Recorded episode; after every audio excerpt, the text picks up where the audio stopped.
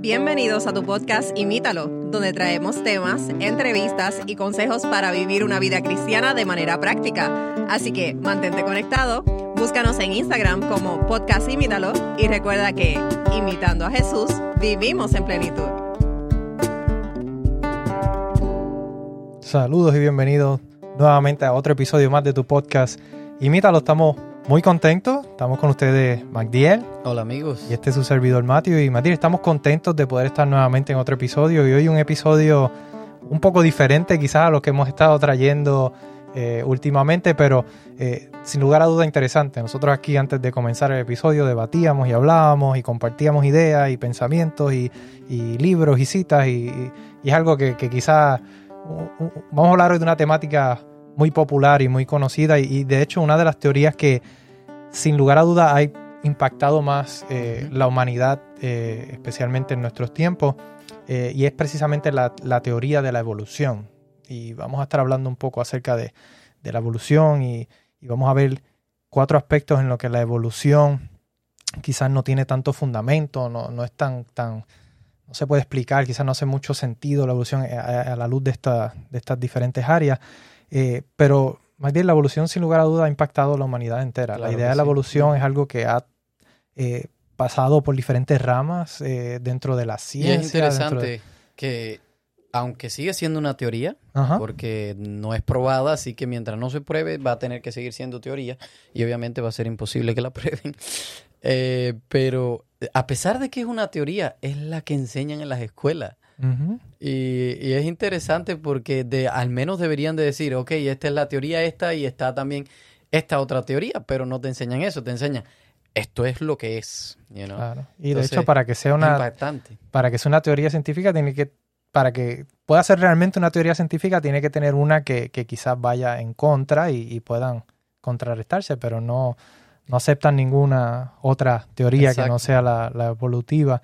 Y, como tú dices, se estudia en las escuelas, en las universidades, en diferentes materias la presentan. Eh, eh, es algo que está impregnado en las películas, programas de televisión, eh, en todo lugar escuchamos hablar de la teoría de la evolución y es una teoría que saca del panorama a Dios, saca del panorama a un diseñador, a un creador, a, un artista que es Dios, para decir básicamente que somos producto de la casualidad. Y es interesante, eh, para nosotros que somos fotógrafos, de no de full time, pero sí es a serious hobby, un hobby bien serio, lo tomamos en serio. y aprendemos, yo he aprendido muchísimo de, las aves, de los pájaros, porque es una de las cosas que más hago.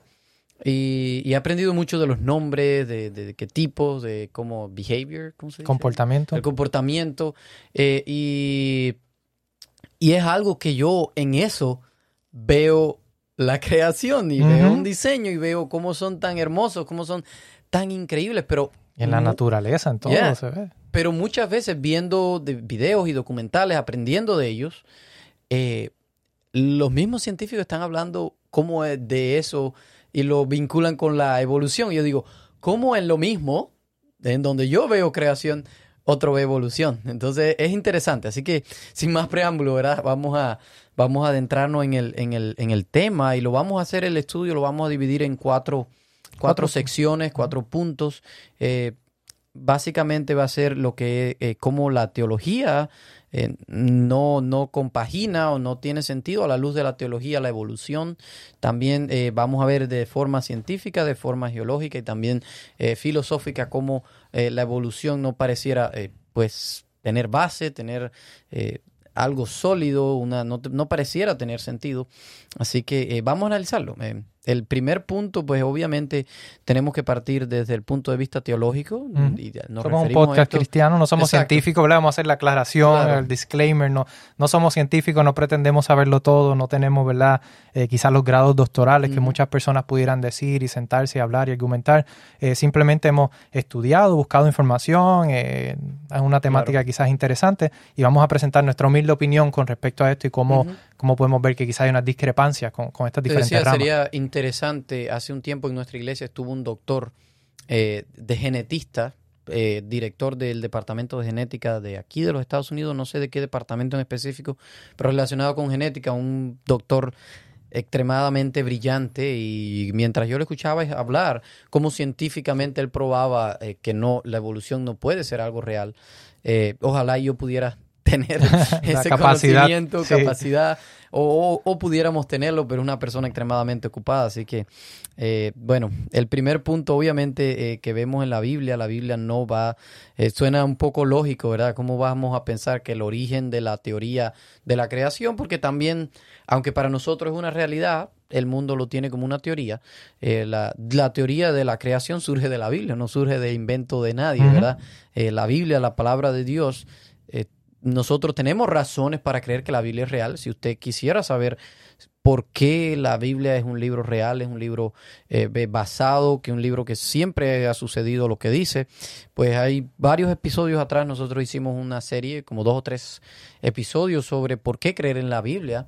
Pueden ir y escuchar esos episodios. Pero bueno, eh, en la Biblia, cuando habla de, de, la creación, no hay largas edades o sugerencias de cambios evolutivos mencionados ni en el, ni en el relato de Génesis o en cualquier otra parte de la Biblia. Así que eh, no habla de que Dios, y esto tiene que ver un poco con lo que son los teístas, eh, eh, ellos creen de alguna forma que, para ponerlo sencillo, que el, el mundo, el ser humano es como todo lo creado, es como una maquinaria, un reloj pudiéramos decir, al cual Dios eh, como que le da cuerda y lo deja por sí solo que se desarrolle, que, que las cosas surgen. Él solo pone esa, esa célula inicial, digamos esa célula inicial y ya, y lo deja ahí a que se desarrolle, pero obviamente eh, bíblicamente eso no, no, no, está probado, no, no lo menciona en ningún lugar en la Biblia y no tiene sentido con nada de lo que nosotros hemos enseñado aquí. Nosotros hablamos de un Dios relacional, de un Dios que quiere tener una, una relación contigo, de un Dios que quiere tener un encuentro contigo, así que por ende, eh, eh, si eso es lo que nos enseña la Biblia, esto es totalmente contrario a la Biblia, ¿verdad? Y como siempre venimos a caer en Jesús, ¿verdad? Todo apunta a Jesús. De lo que hablamos aquí, Jesús, eh, de hecho, habló y mencionó el, relato de la creación, los escritores del Nuevo Testamento, los apóstoles.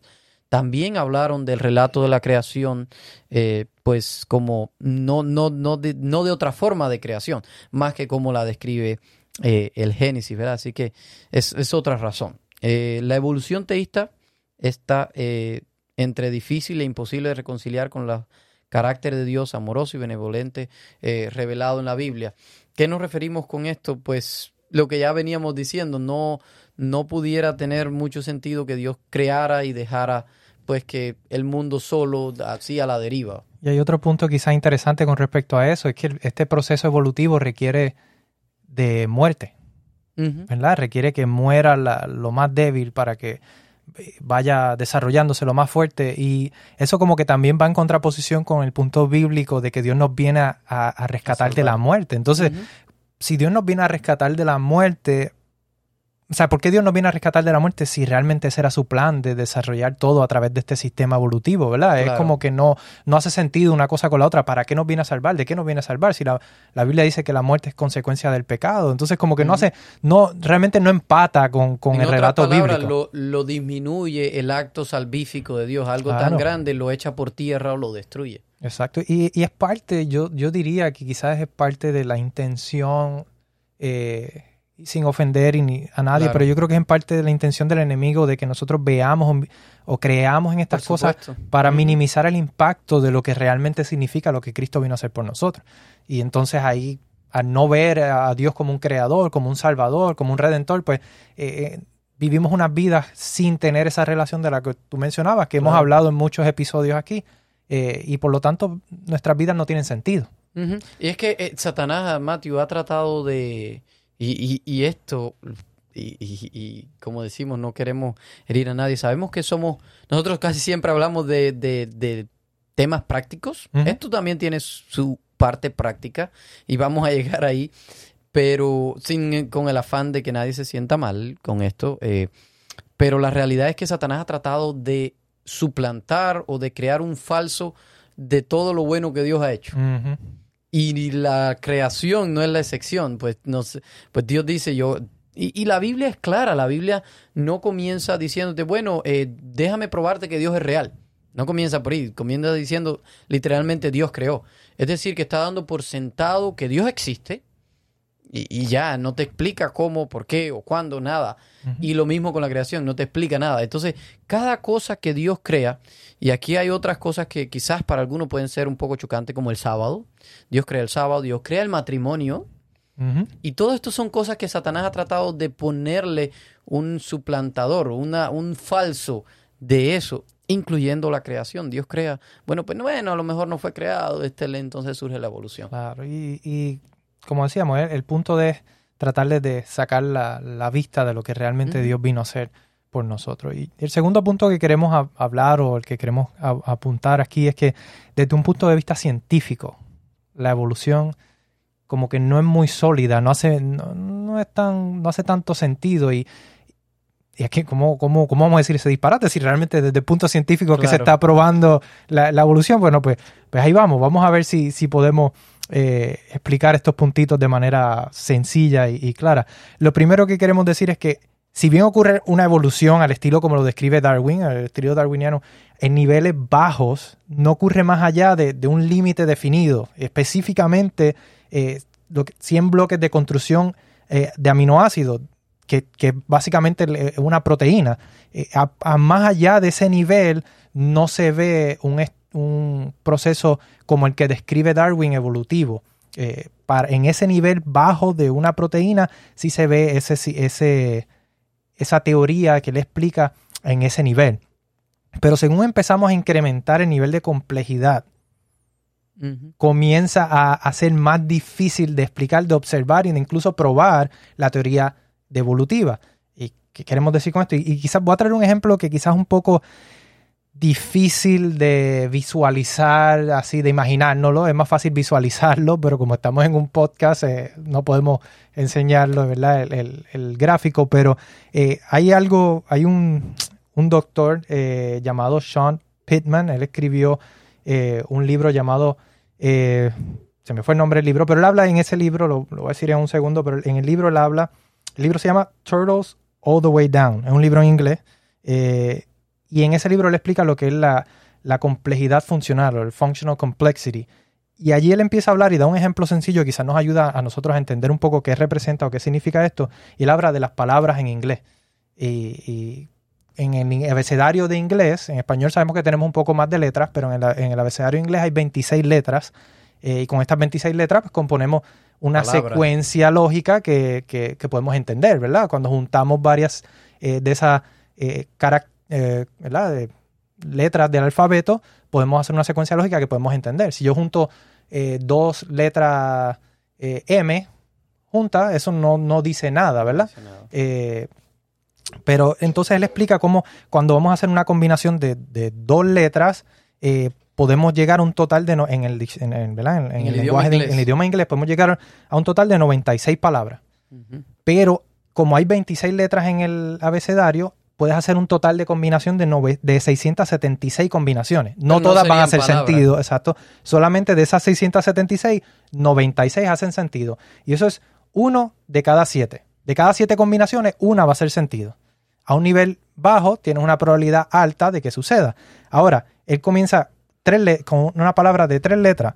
Una palabra de tres letras, hay una posible combinación con el abecedario de 17.576 combinaciones de tres letras, pero de esas solamente 972 son secuencias lógicas que a nosotros pudiéramos entender. Palabras. Son pa- eh, componen palabras. Y esas palabras, esas probabilidades, perdón, sería una de cada 18.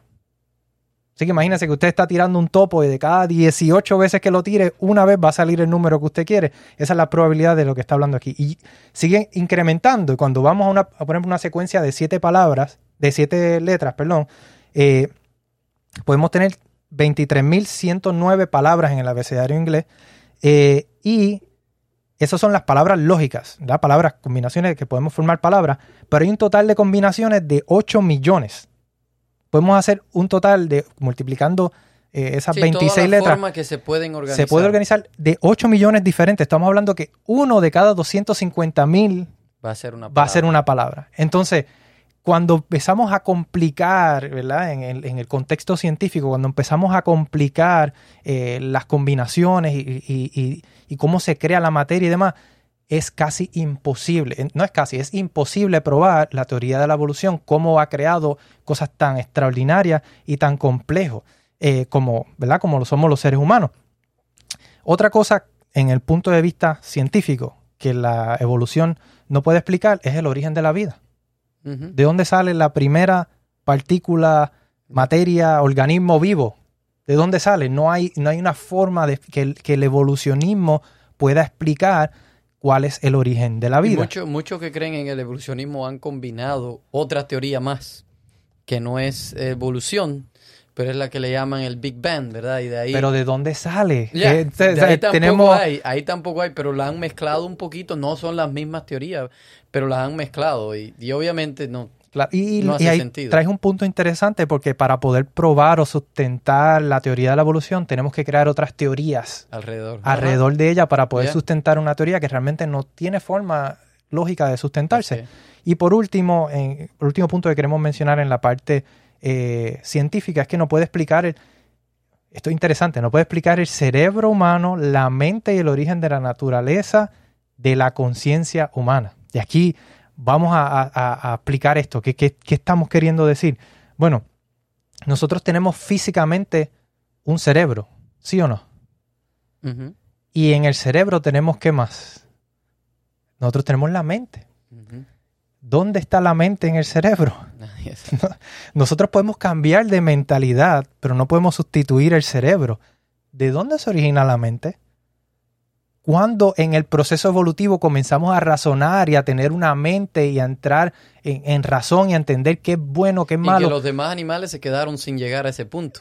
pero, ¿de dónde sale la mente? ¿Me entienden? En el proceso evolutivo no hay forma de explicar el origen de la mente. De las emociones, de lo, Tantas del razonamiento, del, de la moral. Eh, ¿Cómo explicas la mente como tal? No hay forma de explicarlo en el proceso evolutivo. Incluso el cerebro, hablando del cerebro, es tan complicado que hay, hay doctores, no sé cómo han logrado estimar esto y es un, estimado, ¿verdad? Eh, eh, bien amplio porque no hay una forma quizás concreta de medirlo, pero se estima que en el universo hay un total eh, de electrones de 10 a la potencia de 81. Hablando en matemáticas, 10 a la potencia de 81 es estimadamente lo que existe de electrones en el universo.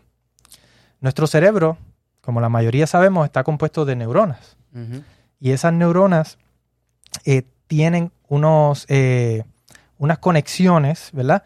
Eh, en el cerebro, que son las que transmiten la señal y demás. Y esas conexiones neuronales de nuestro cerebro son un total de 10 a la potencia de 121. O sea, nuestro cerebro tiene más conexiones neuronales que el universo tiene electrones. ¿Cómo tú explicas eso en el, proceso de evolutivo? ¿Cómo es que un ser eh, de la nada, que sale del universo, una, partícula del universo, va a crear un, sistema tan elaborado y tan complicado como lo es el cerebro? Realmente es difícil, si no imposible, eh, explicar esto a la luz de la evolución. Ya, este es, impresionante. y, y, sí, y desde ahí analizabas el cerebro, pero hay otras cosas, las leyes. Estamos tocando superficial. Claro, las leyes que existen en el planeta. Las leyes que, incluso eh, parte de la teoría de Darwin es que para que estos procesos selectivos eh, aleatorios o, randomly sucedan, tienen que darse las condiciones perfectas, ¿no?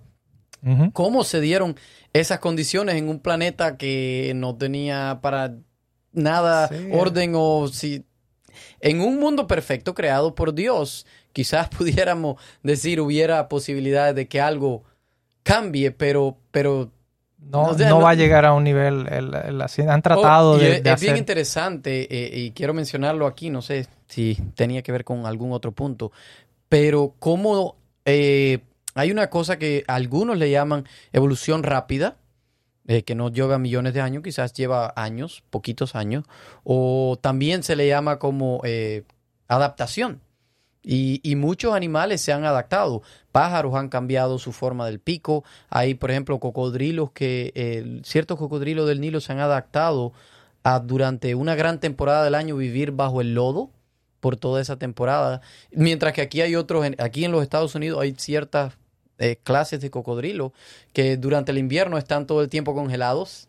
Entonces, hay muchas cosas que son adaptaciones, no necesariamente evolución, o no necesariamente que cambiaron de una forma a otra, sino que se han ido pues adaptando, ¿verdad? Y yo Eh, creo que con respecto a lo que tú mencionabas, eh, y no quiero salirme mucho del tema, pero me vino a la mente y, y quería traerlo a colación, eh, de que de la nada pueda surgir algo.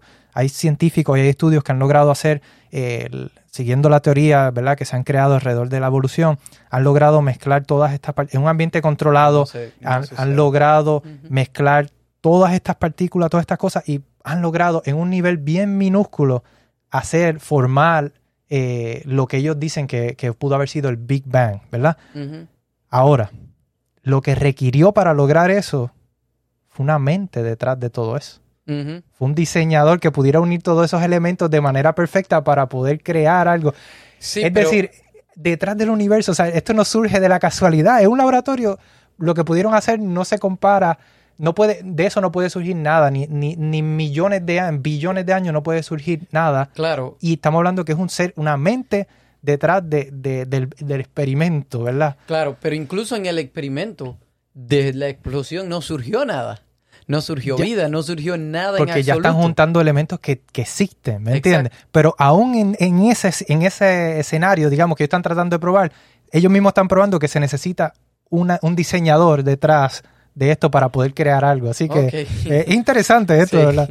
Así que mejor vamos a avanzar porque si no, Aquí nos quedamos. no terminamos. Y eh, el tercer punto, eh, vamos a verlo desde el punto de vista geológico eh, y cómo tampoco desde el punto de vista geológico la evolución puede ser algo eh, sustentable, algo que tenga eh, validez. Y queremos analizar que la explosión del Cámbrico, que es básicamente una capa, lo voy a poner con mis palabras para Sí, no sí. hacerlo tan complicado, porque eh, las palabras técnicas en realidad no sé cuántos en verdad puedan entenderlas, porque yo mismo las entiendo porque los leí y entendí, pero vamos a hacerlo más sencillo.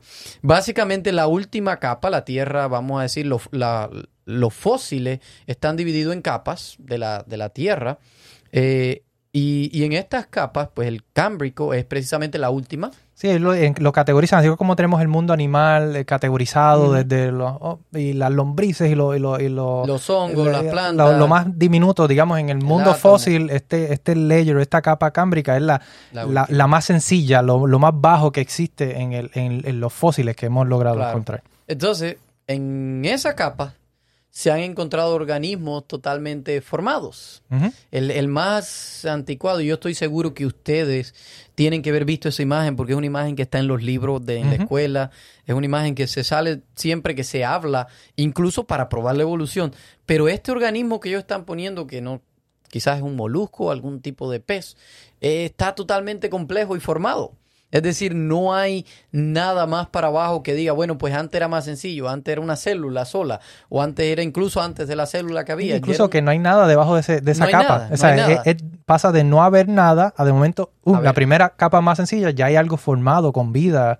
y, y complejo. Y, ajá, y complejo, exactamente. Algo, un, animal totalmente Así formado. que por esta razón es que geológicamente no puede ser. Eh, también eh, las especies que se encuentran en estas eh, capas, vamos a decir, que hay en, en los fósiles, eh, aparecen totalmente formadas, aparecen repentinamente. Es decir, no se ve básicamente una evolución como, por ejemplo, aquí estaba un pez, al tiempo al mismo pez le salieron patas y después así fue evolucionando. No, siempre se ven organismos totalmente formados, organismos iguales, incluso algunos de esos fósiles son exactamente iguales a como los tenemos hoy o como lo podemos encontrar hoy en día vivos. Por lo tanto, eso nos está diciendo que eran organismos totalmente formados y no han cambiado con el paso del tiempo. Eh, eh, y por último, el catastrofismo global y el modo, el modelo de vida joven de la Tierra se ajusta mejor a los datos que el concepto de vasto eones de tiempo junto con los supuestos uniformistas propuestos por el modelo evolutivo. Hace más sentido el- el- el- la creación, hace más sentido el, diluvio de Noé que lo que hace sentido el, ¿verdad? En, en- a- ata más con la evidencia geológica que tenemos Claro. que, que- que estas teorías que, que propone el evolucionismo. Incluso es interesante cuando nosotros estábamos estudiando en... Fue algo que pude ver por mis propias manos, algo que, que, pudimos ver, y, y recuerdo mi papá siempre tenía eh, un fósil que, eh, que, él logró recuperar en, en, Cuba. Había una, un lugar donde se podía ir y obtener fósil y él, encontró eh, un fósil de un cangrejo. Un fósil, precisamente una, algo petrificado, un cangrejo que estaba totalmente preservado dentro de la roca. Y fue algo que él pudo encontrar. Y, y es bien interesante cómo eso ha, ha, ha, existido por tantos, tantos, tantos, tantos años. Uh -huh. Sí, muy. Por último, el, el, último punto en que quizás la evolución no hace mucho sentido en el aspecto filosófico, porque cuando miramos la, la evolución este, la, desde el punto de vista darwiniano, lo que se presenta, esta teoría de la evolución, eh, es, un, es como un compromiso más con, con el con el resultado antes que la prueba. No hay una forma de probar esta teoría, no hay no hay una evidencia que podamos seguir con esta teoría, simplemente estamos confiando, estamos poniendo, podemos usar la palabra fe, en una teoría, estamos más comprometidos con una ideología que con la evidencia. Uh -huh. Es decir, eh, eh, hemos tenido que sustentar esta teoría con otras teorías y, y, y crear, eh, tratar de, de, poder justificar algo que no, no hemos podido presentar evidencia y es más un compromiso con esa ideología que realmente una evidencia a la cual podamos seguir. Es decir, al final del día, para ser un evolucionista también hay que tener fe. Uh -huh. Hay que creer en algo que no has visto, que no has podido eh, eh, probar, que no puedes eh, replicar, que no tienes evidencia. Así que esos ataques o esos argumentos que quizás muchas de estas personas han hecho en cuanto a los cristianos, que creemos en un Dios que no podemos ver, que no podemos probar, que no podemos poner debajo un microscopio, que no podemos... Bueno, básicamente, la, lamentablemente la evolución eh, es lo mismo, o sea, es un argumento, digamos, que no, hace, no tiene fundamento porque están criticando algo que se tiene que hacer para poder sustentar la, la teoría de la evolución también. Obviamente, Matthew, nadie va a querer relacionarse con un Dios que, pues... Impersonal. Impersonal, que no le importa eh, la creación que ha dejado todo al azar. Eh, por esa razón el enemigo ha tratado de destruir eh, la idea de una creación, la idea de un Dios que fue capaz de darnos su imagen, uh -huh. un Dios que fue capaz de venir cerca del hombre y formarlo con sus propias manos, e incluso la palabra literal que usa el hebreo, y ustedes saben que me gusta mucho el hebreo, es que se acercó y besó a ese muñeco de barro para darle ese aliento de vida. Es decir, con esto me está diciendo que el Dios en el que yo creo no es un Dios ausente. Es un Dios que está a mi lado, es un Dios que me entiende, es un Dios que se interesa por lo que está sucediendo en este planeta. Y de hecho le duele mi dolor. Él, él sufre al ver cuánto su creación se ha degenerado. Pero sobre todo donde más me parece que este ataque del enemigo golpea es en hacernos creer que si venimos del azar, pues no hay ningún destino.